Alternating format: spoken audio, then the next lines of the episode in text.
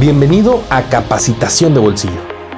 Mi nombre es Ricardo Llamas, un trainer apasionado por generar valor y apoyar a las personas a materializar sus sueños y alcanzar sus objetivos. Ya seas un emprendedor, estudiante, empleado, joven o adulto, mi objetivo es ayudar a un millón de personas a transformarse en la mejor versión de ellos mismos. ¿Y tú, estás listo?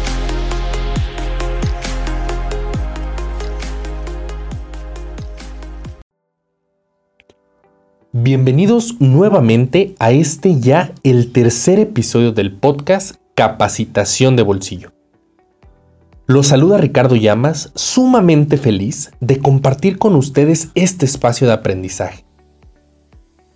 Hemos estado explorando el arte de hablar en público y en los dos capítulos anteriores platicamos sobre qué hacer antes de hablar en público es decir, esas buenas prácticas y preparativos que nos permitirán lograr una charla exitosa.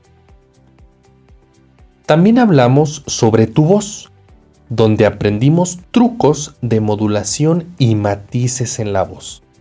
Todo esto para mantener atrapados y encantados a la audiencia a nuestra plática. Si aún no los has escuchado, te lo recomiendo, así que ve a darle seguir al podcast para no perderte ningún contenido.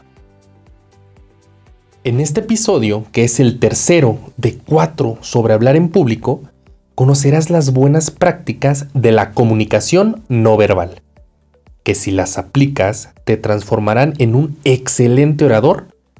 Así que, a darle. Iniciaremos con la siguiente frase que me encanta y dice así. Todo comunica, incluso cuando no nos comunicamos. Te pido que pongas pausa unos segundos y reflexiones esto. Todo comunica, incluso cuando no nos comunicamos. ¿Listo? ¿Pausaste el podcast? ¿No? No te preocupes, te espero. Ahora sí, excelente. Y es que, ahora que lo pensamos en verdad, todo comunica, aunque no digamos una sola palabra. Les llegó a pasar que cuando eran niños, su mamá, con una sola mirada, nos hacía saber que habíamos hecho algo mal y que habría consecuencias llegando a la casa. O cuando vemos a alguien hablar frente a un grupo y no deja jugar con un bolígrafo que sostiene, le están sudando las manos y tiene una expresión de pánico que aunque no lo diga, sabemos que se está muriendo de nervios. ¿Y qué decir de esa persona que habla todo el tiempo, pero inusualmente no dice nada el día de hoy? Y solo por ese simple hecho de que no habla, nos está comunicando que le sucede algo. Aterrizando esto de la comunicación no verbal al arte de hablar en público, es importantísimo transmitir seguridad y sobre todo congruencia entre nuestros movimientos del cuerpo y lo que decimos con palabras. Así que el primer tip que te comparto es sobre tu postura hay que plantarnos bien en el escenario, con nuestras piernas separadas a la altura de los hombros. Mantén tus manos siempre libres, es decir, sin ningún objeto en ellas que te estorben para poder utilizarlas y expresarte al 100%. Las manos en los bolsillos son una señal de confianza en uno mismo, de modernidad, incluso en ocasiones algo de misterio siempre y cuando estén acompañadas de plantarnos bien en el escenario, estar erguidos y con la cabeza en alto. Si no hacemos todo esto a la hora de tener las manos en los bolsillos, tendemos a poder comunicar que estamos inseguros. Entonces, si lo puedes utilizar de manera correcta, es un arma muy poderosa. El segundo tip que te comparto es tus movimientos. Recordemos que tenemos que ser congruentes en lo que dice nuestro cuerpo y nuestras palabras. Así que al moverte por un escenario en pláticas motivacionales, con mucha energía y positivas, camina siempre con movimientos contundentes y fuertes, que se note esa presencia en el escenario. Si necesitas bajar la energía, contar algo personal, triste o reflexivo, haz movimientos más naturales y fluidos. Tus manos deben dar fuerza a tus palabras, las tienen que potencializar, así que no exageres en su movimiento, porque eso distraerá a tu público y le prestarán más atención a tus manos que a ti. En términos coloquiales, veamos a nuestros movimientos de las manos como la sal en la comida. Si nos llegamos a pasar de esa sal o esos movimientos, vamos a arruinar la comida.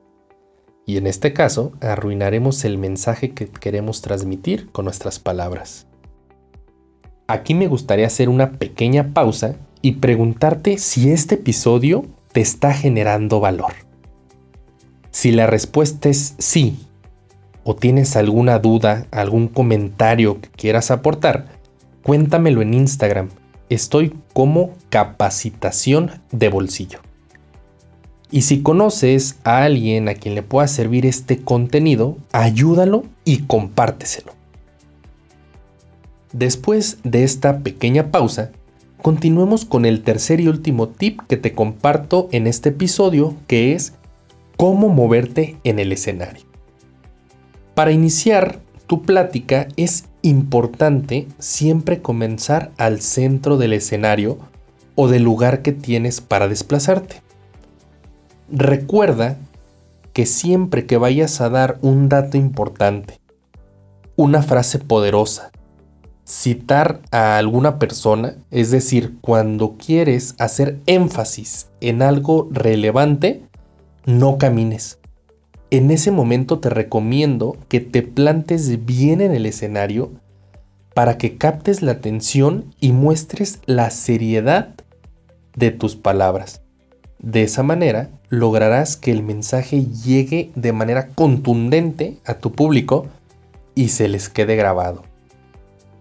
Muévete por tu escenario procurando siempre volver al centro para que de esa manera distribuyas equitativamente tu atención que le estás prestando al público.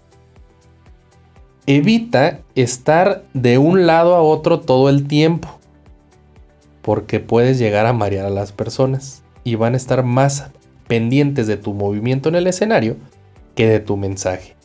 Así que haz pausas estratégicas al igual que lo hacemos con la voz. Un proverbio samurái dice, cuanto más sudes en el entrenamiento, menos sangrarás en el campo de batalla.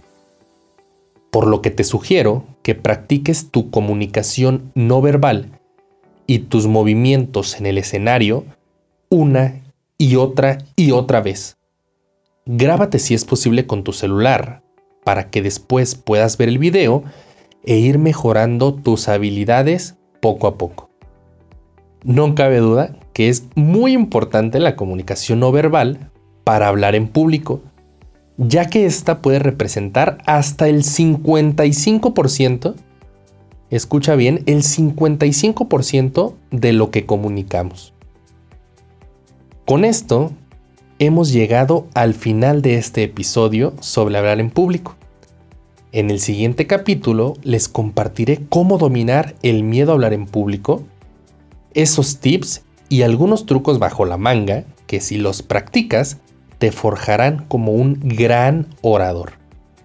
Así que no olviden seguir el podcast para no perderse ningún contenido, seguirnos en Instagram como capacitación de bolsillo y compártelo con alguien a quien le pueda servir. Les hablo Ricardo Llamas, hasta pronto.